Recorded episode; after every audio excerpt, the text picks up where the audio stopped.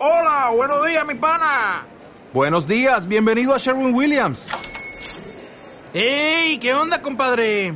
¿Qué onda? Ya tengo lista la pintura que ordenaste en el ProPlus app. Con más de 6.000 representantes en nuestras tiendas listos para atenderte en tu idioma y beneficios para contratistas que encontrarás en aliadopro.com. En Sherwin Williams somos el aliado del PRO.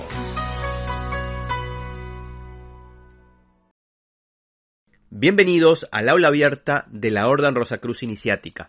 En un video anterior hablamos de los talismanes y a raíz justamente de ese video muchos amigos del canal nos preguntaron de qué manera se pueden consagrar, es decir, volver sagrados esos talismanes.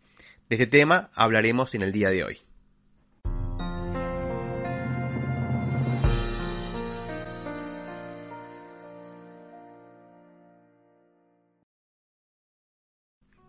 En primer lugar, debemos entender a qué nos referimos cuando hablamos de consagración.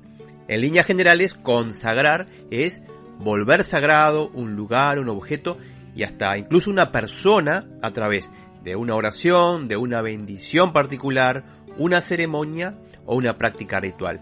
Por lo tanto, consagrar es justamente lo opuesto a profanar. En el catolicismo existe, por ejemplo, la consagración del pan y el vino que se convierten a través del rito en la carne y sangre de Cristo. Y esto permite a los creyentes entrar en comunión, es decir, en común unión con Jesús el Cristo. Para un profano, es decir, para alguien que observe la escena fuera de ese contexto, esto es una locura. Pero para aquellos que participan conscientemente de la escena, este momento de la Eucaristía es el momento culmine de la misa y permite justamente que los fieles conecten con el arquetipo crístico, que el tiempo y el espacio profanos se detengan para ingresar en un tiempo y espacio sagrados, donde es posible alcanzar la trascendencia. Lamentablemente la mayoría de los creyentes e incluso hasta los mismos sacerdotes participan de estas instancias ritualísticas como si fueran trámites burocráticos y no logran conectar con esas energías poderosas.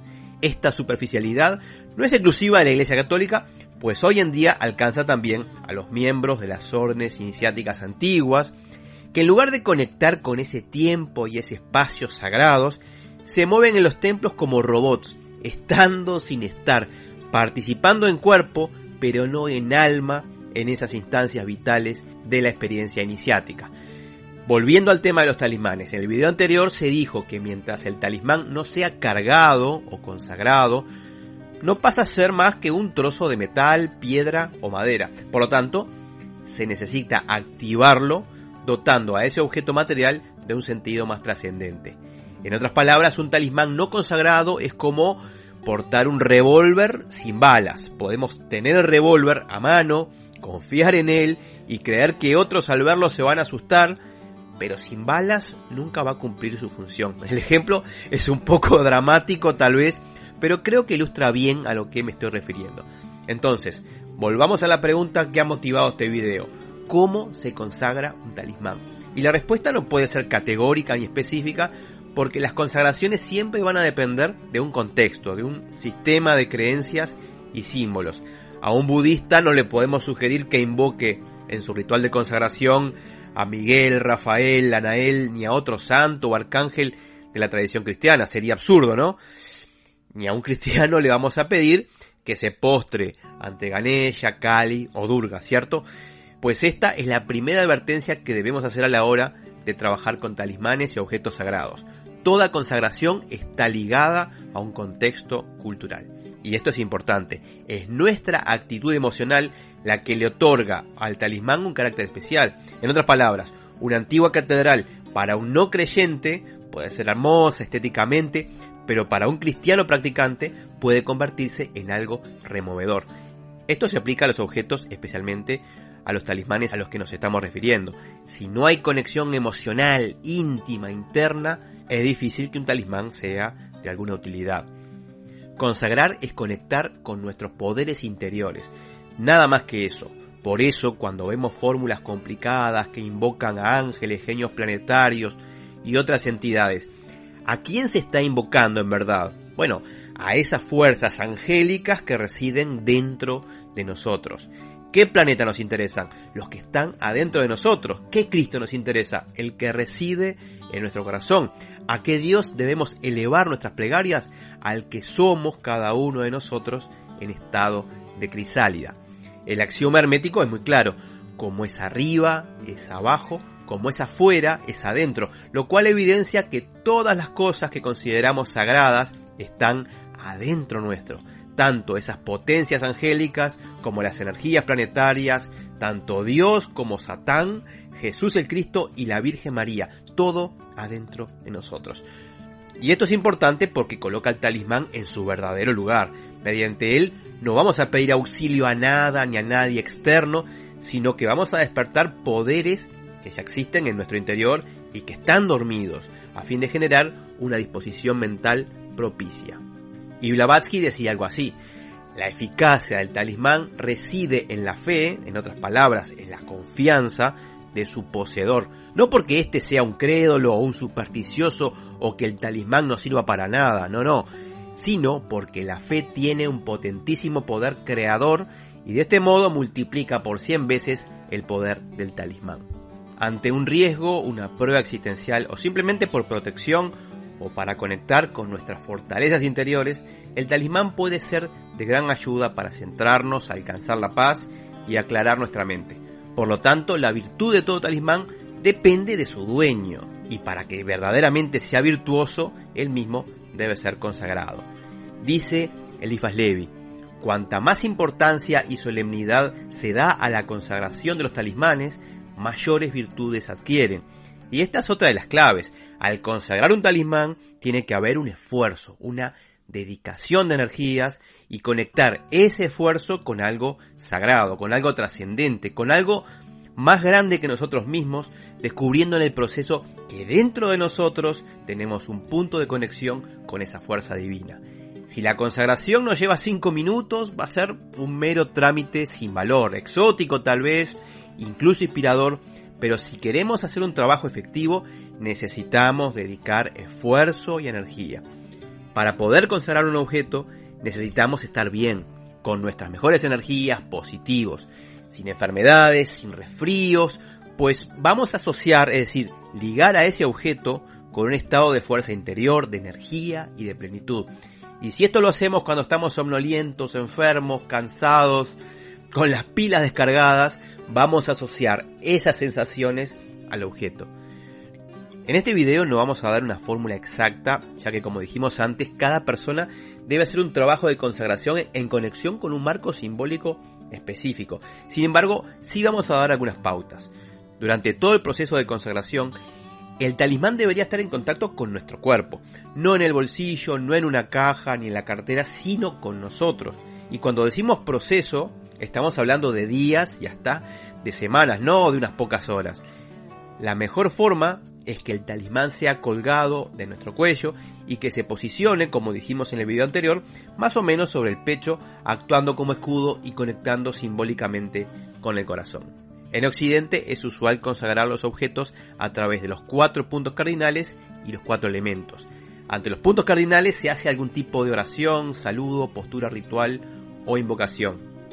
Una forma tradicional de consagración es acudir a lugares mágicos, sagrados o incluso haciendo una peregrinación, como el Camino de Santiago, por ejemplo. Recordemos que la consagración debe estar asociada a esfuerzos, a momentos de plenitud, a nuestra mejor versión y una peregrinación de varios días, incluso semanas, es ideal para llevar con nosotros el talismán y seguir todo el proceso de consagración. Otro elemento que puede ser importante es la sangre impregnar el talismán con una gotita de nuestra sangre pinchándonos un dedo. Algunos se asustarán con esto o creerán que estamos haciendo un pacto con entidades demoníacas, pero en verdad eso tiene una explicación bastante más sencilla. Desde lo simbólico la sangre se vincula con el alma y con la vida. Por lo tanto, al impregnar nuestro talismán con nuestra sangre, es decir, con un elemento que conecta con nuestro interior más profundo, lo estamos animando, vivificando. Por otro lado, todos los seres humanos, hasta los más escépticos y ateos, le otorgan a la sangre un carácter especial. Seguramente hagamos un video más adelante sobre este tema del simbolismo de la sangre. Los ejercicios de visualización, imaginación activa o entrenamiento imaginal también son valiosos a la hora de consagrar estos objetos. En otras palabras, los ejercicios imaginales nos van a ayudar a establecer un vínculo entre el talismán y el plano del alma. Bueno, después de dicho todo lo anterior, queda claro que lo importante de la consagración es que impregnemos a ese talismán de nuestras mejores energías, de nuestro esfuerzo, de nuestra luz, de nuestra vida, nuestro amor, y que logremos conectarlo con la divinidad residente dentro de nosotros, que es la única que puede hacer que ese objeto material profano se convierta en un objeto sagrado. La consagración debe ser memorable, no un mero trámite burocrático. Imaginemos entonces, ¿qué es más memorable? un ritual en la cima de una montaña luego de subirla paso a paso o en el garage de nuestra casa. ¿A qué daremos más valor? ¿A una ceremonia en el medio del bosque o en el patio de casa con los ruidos de los autos de fondo?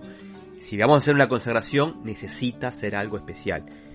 Existen fórmulas precisas, invocaciones, claro que sí, pero no es el cometido de este video hablar de ello. Para los que estén interesados pueden consultar las obras de Eliphas Levi o incluso una de Robert Dambelain que se titula Sacramentario de la Rosa Cruz, de la cual existe una traducción al castellano realizada por el frater Fiducius. Por último, una pregunta que también surgió del video anterior. ¿Son necesarios los talismanes? Y la respuesta es no. Podemos acceder a esos poderes, a esas energías, sin que exista un objeto. De hecho, los talismanes cumplen la misma función que una especie de muleta. Nos ayudan a caminar, pero cuando ya podemos caminar solos, dejan de cumplir su función. Creo que fue el escritor Ofiel que dijo que los pensamientos alegres y constructivos son el mejor talismán. Y en cierta forma tenía razón. Al hablar de consagrar, creo que es importante destacar que cuando uno comienza a transitar un camino iniciático, es decir, cuando comenzamos a vivir conscientemente, todas las cosas pasan a ser sagradas, lo que significa que la frontera entre lo profano y lo sagrado se termina rompiendo. Por eso es un error garrafal hablar de un trabajo profano o de tareas profanas. No, no. Cuando empezamos a caminar con conciencia una vía sagrada, todo pasa a ser sagrado. Y dicho esto, saludo a todos con mis mejores deseos de paz profunda. Gracias.